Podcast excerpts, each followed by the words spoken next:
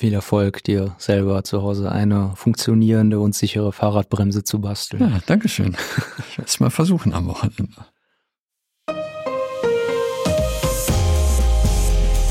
Herzlich willkommen zum Datenschutz Talk, Ihrem Podcast für die Themen Datenschutz und Informationssicherheit.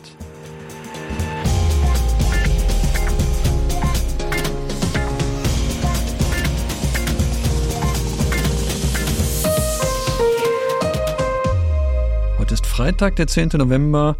Wie immer war unser Redaktionsschluss um 10 Uhr. Mein Name ist Markus Sechel und ich begrüße meinen Kollegen David Schmidt. Hallo David. Hallo Markus. Bevor wir loslegen, David, habe ich noch eine kleine Hausmeisterei zu machen. Ähm, du hast es wahrscheinlich schon mitbekommen. Am 7. 7. November hat Heiko Gossen eine Themenfolge veröffentlicht mit Professor Dr. Tobias Keber, dem Datenschutzbeauftragten aus Baden-Württemberg, zum Thema künstliche Intelligenz. Hattest du schon Gelegenheit reinzuhören? Ich habe tatsächlich heute auf der Hinfahrt im Büro die ersten 20 Minuten hören können und ähm, es war schon recht spannend. Ich äh, glaube, die Folge geht knapp über eine Stunde. Ein bisschen habe ich also noch vor mir. Ja, kannst du auf der Rückfahrt dann den Rest hören und vielleicht noch stehen bleiben, bevor du dann zu Hause reingehst. Es geht, damit alle auch eine Idee bekommen, ob das, sich das für sie auch lohnt, um Herausforderungen bei der künstlichen Intelligenz, wobei der Grundtenor wohl sein wird, dass Professor Dr. Tobias Keber KI nicht grundsätzlich verteufelt, sondern eher auf die Risiken im Unternehmenskontext hinweist. Ich selber bin ja zunehmend ein großer Fan von, von KI, weil man damit wirklich großartige Dinge machen kann. Letztens hat ChatGPT für mich eine Datenschutzeinladung vorbereitet für Generation Z. Das fand ich total super mit den Themen, die für die Personen relevant sind. Also wer Lust hat, an dieser schon die von, ähm, von ChatGBT vorgeschlagen und es teilzunehmen, immer gerne an die Migosense wenden. Aber lass uns mal loslegen. Was hast du dabei heute? Ähm, wir legen los. Zwar ähm, würde ich gleich loslegen mit einem Urteil zu einer Videoüberwachung in einem Wettbüro. Dann schauen wir auf die Verordnung über die Transparenz und das Targeting politischer Werbung. Da wurde jetzt nämlich eine Einigung erzielt. Wir schauen mal wieder auf den Datenschutz bei Tesla. Da soll sich nämlich etwas tun. Dann haben wir heute wieder einen Blog von äh, Cyberangriffen mitgebracht, auf die wir gucken wollen, ehe ich auf meinen Lesetipp für heute eingehe. Wie sieht's bei dir aus, Markus? Ja, ähnlich. Ich habe was mitgemacht zum YouTube Adblocker Blocker, dann äh, was zum Thema WhatsApp Telefonie eine ganz frische Entscheidung vom Europäischen Gerichtshof. Wie immer, liebe Grüße an die Kollegen vom EuGH, dass sie mit ihren ähm, Veröffentlichungen den Donnerstag ausgewählt haben, damit wir das hier direkt machen können. Dann hast du schon erwähnt, wir haben einen Blog zum Thema Cyberangriffe und ich habe auch noch einen Lesetipp. Dann würde ich vorschlagen, überlasse ich dir die Bühne. Dein Auftritt, David. Danke, Markus. Wir beginnen heute in ähm, Hannover, genauer gesagt beim Verwaltungsgericht Hannover. Dies hat entschieden, dass eine Videoüberwachung von Sitzbereichen in einem Wettbüro weder gesetzlich erforderlich ist, noch dass ein berechtigtes Interesse hieran besteht. Hintergrund ist, dass eine Privatperson sich bei der Aufsicht in Niedersachsen beschwert hatte, weil vor dem Eingang eines Wettbüros zwei Kameras angebracht waren, die auch auf den Gehweg zeigten. Die Behörde hat sich aufgrund dieser Beschwerde die Videoüberwachung in dem Wettbüro ähm, genau angeschaut und unter Androhung eines Zwangsgeldes angeordnet, die Überwachung bestimmter Bereiche einzustellen. Ähm, das war zum einen der besagte Gehweg, dem kam der Betreiber des Wettbüros auch nach. Zum anderen ordnete die Behörde aber auch an, die Überwachung des Sitzbereichs in dem Wettbüro einzustellen, also den Bereich, wo nicht gewettet wird, sondern wo lediglich verweilt wird, Sportveranstaltungen auf den Fernsehern angeschaut werden können. Und hierzu wurde dann vor dem Verwaltungsgericht Hannover gestritten. Das Gericht stellte zunächst fest, dass es keine konkrete gesetzliche Regelung gibt, die hier Anwendung findet, welche die Überwachung des Sitzbereichs legitimiert. Es gibt im Glücksspielsektor da durchaus bestimmte Vorschriften, die sind hier aber alle nicht anwendbar. Und der Wettbürobetreiber versuchte dann die Überwachung hilfsweise mit einem berechtigten Interesse zu legitimieren. Als berechtigtes Interesse wurde angeführt, dass mit der Überwachung Straftaten unterbunden und verfolgt werden sollen. Konkret seien dies ähm, die Entwendung von Bargeld durch Beschäftigte, mögliche Überfälle, Sachbeschädigungen, Rauschgifthandel, Manipulation von Spielgeräten und so weiter. Der Wettbürobetreiber konnte aber nicht darlegen, inwiefern die Überwachung des Sitzbereichs, in dem nur Besucher des Wettbüros verweilen, dazu geeignet ist und erforderlich ist, auch nur eine der genannten Straftaten zu verhindern bzw. aufzuklären. Das Gericht urteilte deshalb, dass die Anordnung der Behörde begründet sei. Dies heißt natürlich nicht, dass ähm, eine Überwachung hier grundsätzlich nicht legitim ist, aber dass wie immer genau geprüft werden muss, welcher Bereich zu welchem Zweck überwacht werden soll und ähm, insgesamt finde ich hier den ähm, Urteilstext wirklich sehr, sehr gut aufgebaut und gelungen. Wer also das Prüfschema des Artikel 6 ähm, Buchstabe F vielleicht noch nicht so ganz durchdrungen hat oder dazu noch äh, Fragen hat, dem äh, kann ich den Text des Urteils hier herzlich empfehlen. Wir haben auch schon vor, vor einiger Zeit mal eine äh, Themenfolge dazu gemacht mit Ottfried als er noch kein Kollege der, der Migosense gewesen ist und haben uns da auf das Etzer-Papier, diese Orientierungshilfe zur Videoüberwachung bezogen. Und das ist wirklich großartig, weil da sieht man auch nochmal, dass es objektive Anhaltspunkte geben muss, die wirklich die Videoüberwachung rechtfertigen. Und was hier aus der Entscheidung wieder schön hervorgeht, ist, dass es wirklich eine Interessenabwägung geben muss. Das ist ja manchmal kommt man so schnell auf den falschen Pfad, dass man sagt, ich kann das über das berechtigte Interesse legitimieren. Das vergisst dann immer die, die Perspektive der betroffenen Person, die muss nämlich auch mit einbezogen werden in die Überprüfung. Und hier sieht man das ganz schön zu sagen, ja, ja, wir haben für einen Bereich haben wir ein berechtigtes Interesse und da stehen die Interessen der betroffenen Person der Verarbeitung auch nicht entgegen. Auf der anderen Seite, wenn ich halt nur rumlümmel, dann ähm, gelten meine schutzwürdigen Interessen als betroffene Person und die überwiegen dann, insbesondere weil für den Bereich der Verantwortliche noch nicht mal mehr ein berechtigtes Interesse hat den Bereich auch zu überwachen. Das finde ich, finde ich sehr schön, eine schöne Entscheidung. Auch gut finde ich, dass hier auch äh, konkret darauf eingegangen wurde, was denn verhindert werden soll und äh, dass anhand dessen dann eben gesagt wurde, dass die Überwachung nicht geeignet ist, das Ganze zu verhindern. Weil äh, natürlich können Straftaten auch in diesem Bereich stattfinden, ähm, aber die können eben auch draußen stattfinden. Und wenn man jetzt argumentiert, dass zum Beispiel damit aufgeklärt werden soll, wenn Beschäftigte Geld entwenden, dann ähm, äh, es ist ja nicht klar, wieso jetzt der Sitzbereich überwacht wird und nicht der Bereich der Kasse. Das macht, wie gesagt, diese Objektivität, äh, die man bei der Videoüberwachung berücksichtigen muss, spielt da nochmal eine sehr große Rolle. Finde ich, finde ich eine schöne Entscheidung. Ich habe was mitgebracht ähm, bezüglich YouTube. Ich habe ja schon gesagt, der Ad Adblocker-Blocker. Es gibt ja die Möglichkeit, in Browsern zusätzliche Features zu installieren, die dann Werbung ähm, bei YouTube ausblenden. Dagegen möchte YouTube jetzt vorgehen, weil es natürlich für die eine äh, Quelle ist, um Geld zu verdienen. Und hier gibt's jetzt insbesondere zwei Personen, die da in Erscheinung treten. Das ist einmal Alexander Hanf, der ähm, bei der irischen Datenschutzaufsichtsbehörde eine Beschwerde eingelegt hat. Und wir haben den EU-Abgeordneten Patrick Breyer von der Piratenpartei, der gegenüber der Europäischen Kommission um Überprüfung und Stellungnahme gebeten hat. Ähm, beide argumentieren hier, dass gegen die Richtlinie 2058 verstoßen wird, insbesondere den Absatz 5, äh, den Artikel 5 Absatz 3. Wir haben das ja in Deutschland als nationale Regelung über den Paragraphen 25 Absatz 1 TTDSG ähm, verankert, weil das funktioniert ja so, dass YouTube dann guckt, ob ich einen Adblocker in meinem Browser installiert habe. Und das wären ja wären Zugriff auf Informationen, die auf dem Endgerät des Nutzers gespeichert sind. Und das funktioniert ja nur über die Einwilligung, insbesondere wenn wir hier im Kontext von Paragraph 25 Absatz 1 TTDSG bleiben. Ich bin gespannt, wie es ausgeht für mich nochmal ganz wichtig, dass, dass hier nochmal deutlich wird, dass es eben nicht nur um Cookies geht. Viele haben ja irgendwie auch durch die Planet 49 Entscheidung die Idee, dass der Artikel 5 Absatz 3 der Richtlinie sich eben auf Cookies beziehen würde, aber alle Arten von Mechanismen, die eine Rolle spielen, sind hierbei zu berücksichtigen. Also in, in, in den Erwägungsgründen wird ja auch sowas wie Spyware mit aufgeführt und in die Richtung würde ich sagen, geht auch der Adblocker-Blocker von, von YouTube. Ja, es ist natürlich wichtig, dass die Vorschriften technologieneutral formuliert sind und gemeint sind. Also wenn sich jemand, wenn, wenn jemand denkt, dass für Cookies brauche ich ja eine Einwilligung, dann überlege ich mir halt irgendetwas anderes, was aber im Endeffekt das äh, Gleiche tut, um um vielleicht da der Einwilligungsbedürftigkeit zu entgehen, dann ähm, ist derjenige leider auf dem Holzweg.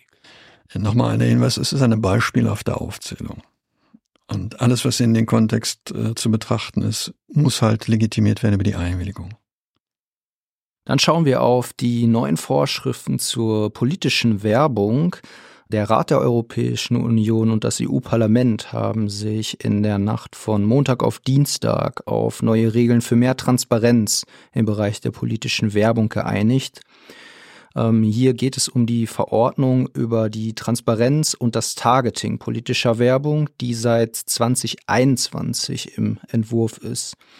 Ziel ist es, europäische Wahlen besser gegen die Einmischung von außen, zum Beispiel durch autoritäre Regime oder finanzstarke Unternehmer zu schützen.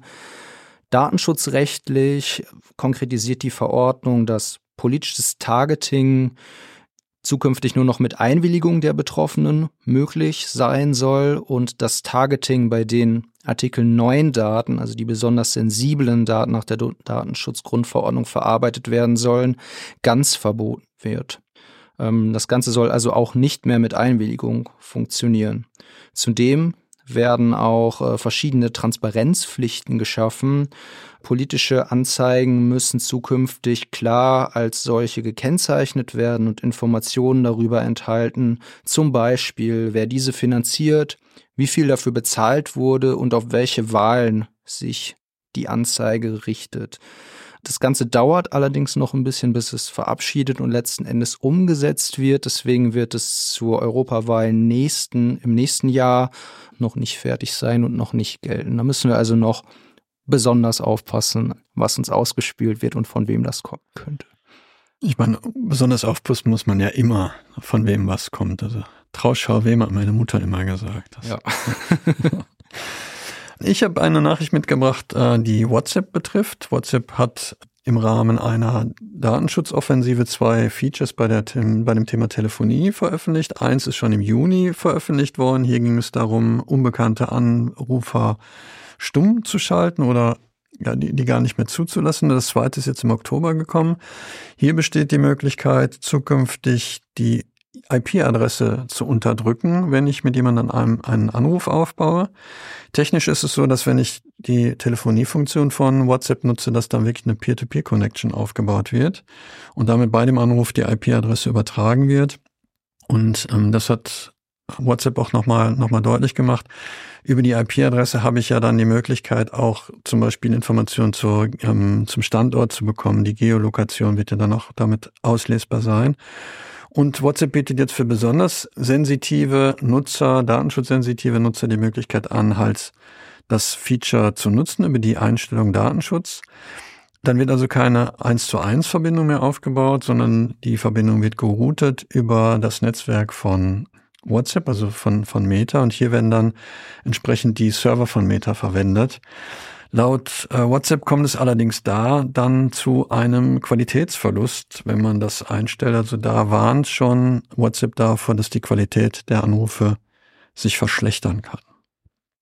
Ansonsten finde ich das eine schöne Möglichkeit, dass ich die Wahl habe, ähm, dass die IP-Adresse nicht übertragen wird ja. WhatsApp sichert übrigens auch zu ähm, oder betont nochmal, dass die ähm, Anrufe natürlich alle Ende zu Ende verschlüsselt sind und damit auch, wenn ich die über die Server von äh, Meta mitschicke, niemand auf den Kommunikationsinhalt Zugriff hat. Wir hatten in der letzten Zeit ja hier schon öfters ähm, den Datenschutz bei Tesla kritisiert und ähm, Tesla hört offensichtlich auch unseren Podcast, denn äh, da hat man jetzt angekündigt, weiter beim Datenschutz nachbessern zu wollen. Bisher war es so, dass Tesla-Personal in der Werkstatt Zugriff auf bestimmte Fahrzeugfunktionen hatte. Damit konnten laut äh, unserer Quelle golem.de autorisierte Tesla-Mitarbeiter zum Beispiel aus der Ferne Befehle wie Start, Hupen und Lichthupe an Fahrzeuge senden. Tesla hat die Software jetzt dahingehend geändert, dass dieser Fernzugriff jetzt nach Werkstattbesuchen automatisch deaktiviert werden soll. Und bei unabhängigen Werkstätten soll es wohl so sein, dass der Fahrer zukünftig aktiv über die Tesla-App den Fernzugriff einschalten soll. Das finden wir ganz gut, ist aber natürlich nur ein, ähm, ein kleiner Teilaspekt und man kann natürlich auch darüber streiten, ob das jetzt so ausreicht. Ich finde es äh, interessant, was alles über die Ferne zu steuern. Wir haben ja tatsächlich schon mal darüber berichtet, dass auch Videos aufgenommen werden können aus den Fahrzeugen. Die Mitarbeiter bei Tesla sich dann einen Spaß gemacht haben, sich die, die Videos anzugucken. Das ist ein bisschen gruselig, was, was alles möglich ist. Ja. Ich habe eine Nachricht mitgebracht, habe ich schon erwähnt, vom Europäischen Gerichtshof. Gestern hat der EuGH die Entscheidung veröffentlicht. Ähm, zugrunde liegt hier eine Entscheidung oder eine Vorlageentscheidung von einem ähm, Gericht aus Köln. Und zwar ging es um die Frage der Fahrzeugidentifizierungsnummern und inwieweit die von den ähm, Automobilherstellern zur Verfügung gestellt werden müssen und in dem Zusammenhang dann auch um die Frage, ob es sich um personenbezogene Daten handelt und ob die Fahrzeughersteller sich da auf den Artikel 6 Absatz 1 Buchstabe C, also auf die rechtliche Verpflichtung beziehen können. Ich hatte das ähm, heute Morgen erst überflogen und dir so ein bisschen eine falsche, falsche Botschaft gesendet, David. Deswegen habe ich die Gelegenheit, das jetzt nochmal zu korrigieren. Auf Basis der ähm, Stellungnahme des Generalanwalts ist der Europäische Gerichtshof zu dem Ergebnis gekommen, dass es sich auch für den Automobilhersteller bei der FIN um ein personenbezogenes Datum handelt. Tatsächlich sagt ähm, der Generalanwalt, dass das eigentlich ähm, wirklich nur eine alphanumerische Nummer ist, die eben für den Hersteller kein personenbezogenes Datum darstellt. Also per se ist diese Nummer kein personenbezogenes Datum. Aber durch die Verpflichtung und durch die Möglichkeiten, die andere Wirtschaftsakteure haben, den Personenbezug herzustellen, weil auf der Fahr Zulassungsbescheinigung zum Beispiel der, der Fahrzeughalter mit aufgeführt werden muss, besteht natürlich dann mittelbar für den Fahrzeughersteller auch die Möglichkeit, einen Personenbezug herzustellen und damit ist es auch für den Fahrzeughersteller ein personenbezogenes Datum. Damit folgt der EuGH natürlich der ähm, Breyer-Entscheidung von sich selber, ähm, wo es um die Frage der IP-Adresse ging und ob der ähm, Webseitenbetreiber, ob die IP-Adresse für den Webseitenbetreiber personenbezogen ist. Und auch da hat der EuGH gesagt, wenn es rechtliche Möglichkeiten gibt, und hier will ich das in dem Zusammenhang auch sehen, ist ein bisschen spannend. Ähm, wir haben über die Entscheidung des Europäischen Gerichts ja gesprochen, wo die Idee des relativen Personenbezugs nochmal deutlich stärker herausgestellt worden ist, wo es ja um, um die Bank ging, für die die Daten personenbezogen sind und für die Wirtschaftsprüfer oder die Wirtschaftsberater, die dann die Auswertung gemacht haben, da ist der, das Europäische Gericht ja zu der Auffassung gekommen, dass es sich nicht um personenbezogene Daten handelt für den Empfänger der Information. Der zweite Teil der, der Nachricht ist halt, dürfen die Daten eben über ähm, Artikel 6 Absatz 1 Buchstabe C verarbeitet werden. Da sagt der Europäische Gerichtshof ja. Für den Automobilhersteller als Verantwortlichen gibt es halt diese gesetzliche Verpflichtung.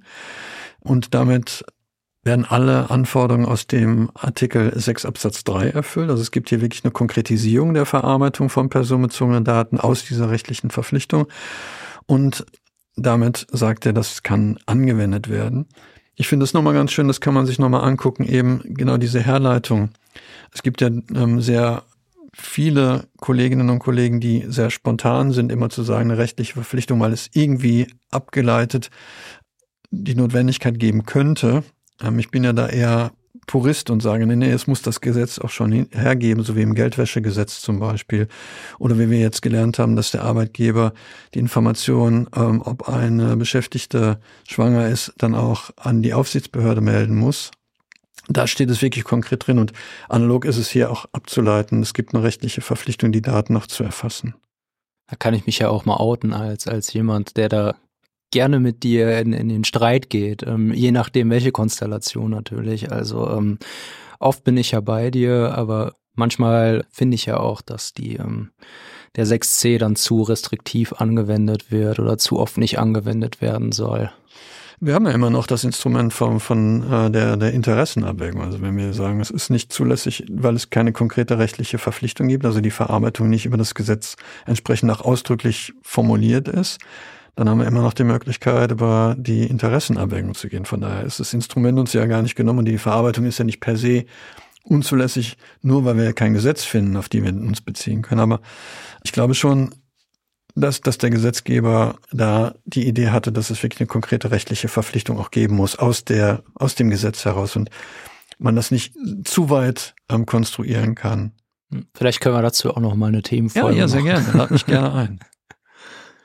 Dann ähm, machen wir weiter mit dem angekündigten Blog der Cyberangriffe und beginnen beim Berliner Kaufhaus des Westens.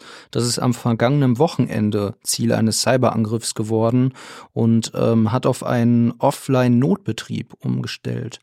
Untersuchungen dauern hier noch an. Hinter dem Angriff soll aber die russische Hackergruppe namens Play stecken. Zwar konnte das Kaufhaus den Angriff ähm, laut einem Bericht der Berliner Morgenpost abwehren, stellte jetzt aber vorsichtshalber auf den Offline-Notbetrieb um, sodass vorübergehend keine Kartenzahlungen mehr möglich waren. Inzwischen wurde aber wohl wieder hochgefahren, sodass die Kundschaft jetzt wieder mit Karte bezahlen kann.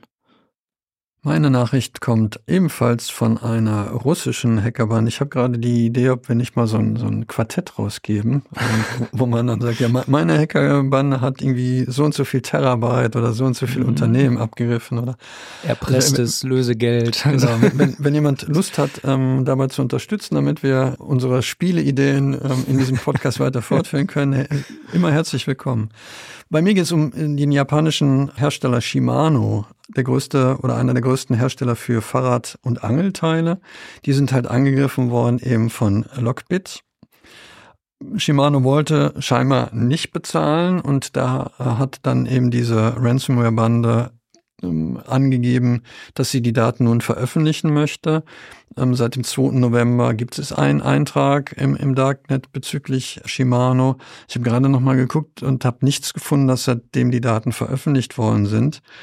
Lockbit selber sagt, dass sie 4,5 Terabyte äh, an Firmendaten erbeutet haben.